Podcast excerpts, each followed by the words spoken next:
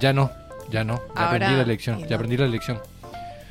Ahora tenemos también una colaboración de un audio de Rocío Palacios de la SADE que nuevamente nos están compartiendo materiales. Volvió, gracias Rocío.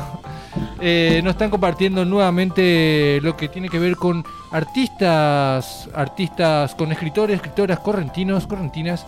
Así que tuvimos el lujo de tener eh, obras inclusive de, uno, de alumnos, de ellos jóvenes, integrantes de la SADE. Em, en esta oportunidad no, no, no, no escuché todavía, así que vamos a escuchar ahora, vamos a escuchar juntos este pequeño fragmento que nos colaboró Rocío Palacios. Después vamos a escuchar, ya te adelanto todo lo que vamos a hacer en los próximos. Todo. Sí, sí, sí. vamos a, después de, este audio, vamos a escuchar otro tema recomendado también por Nicolás Silva. Olas 1900. Bueno, ahora después cuando hablemos lo digo. Ah, no tiene sentido.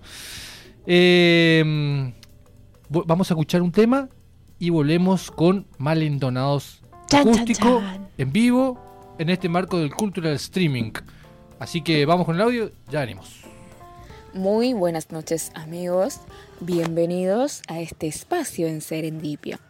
Es un placer para mí, como siempre, acompañar todos los viernes. En esta oportunidad tengo el agrado de poder presentarles una antología internacional titulada Mujeres al borde del abismo. En la misma fuimos convocadas cinco autoras para llevar adelante una antología donde pueda reflejarse todo lo que respecta a las profundidades, abismo, oscuridad y triunfo de la mujer. Hemos realizado trabajos exclusivamente donde mostremos los sentimientos más tristes, em, situaciones dolorosas y profundas, y cómo cada una, a partir de cada experiencia y vivencia, hayan podido surgir, salir adelante. Este libro, que tiene muchos tomos, por decirlo así, tiene, tiene en cada tiene en cada tomo cinco mujeres nuevas. Y la verdad, yo fui convocada dos veces para participar en esta antología y la verdad les quiero decir que para mí fue muy, muy, muy importante y también muy significativo el hecho de poder participar y mostrar eh, cada una, revelar incluso situaciones muy, muy, muy dolorosas en cuanto a sus vivencias personales, porque ya digamos con el tiempo muchas de las mujeres pudieron incluso contar ficcionalmente, ¿no es cierto?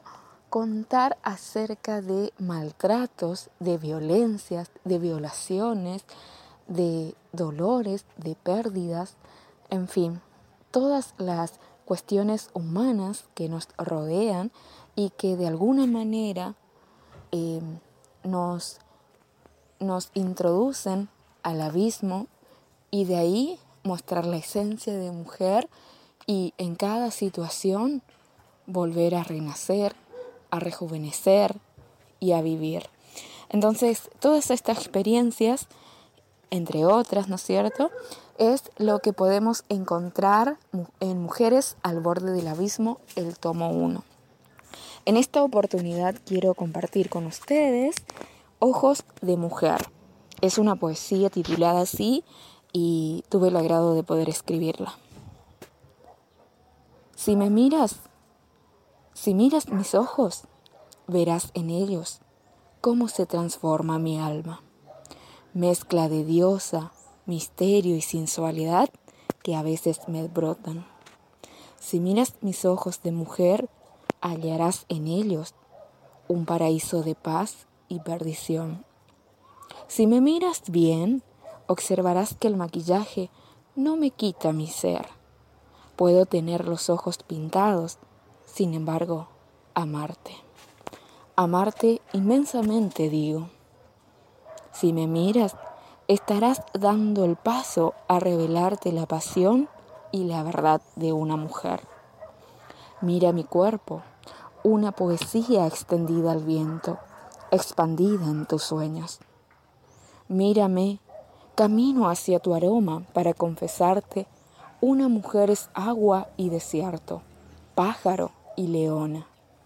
Una mujer es un paraíso de paz y perdición que te habitará algunas noches llevándote a la resurrección.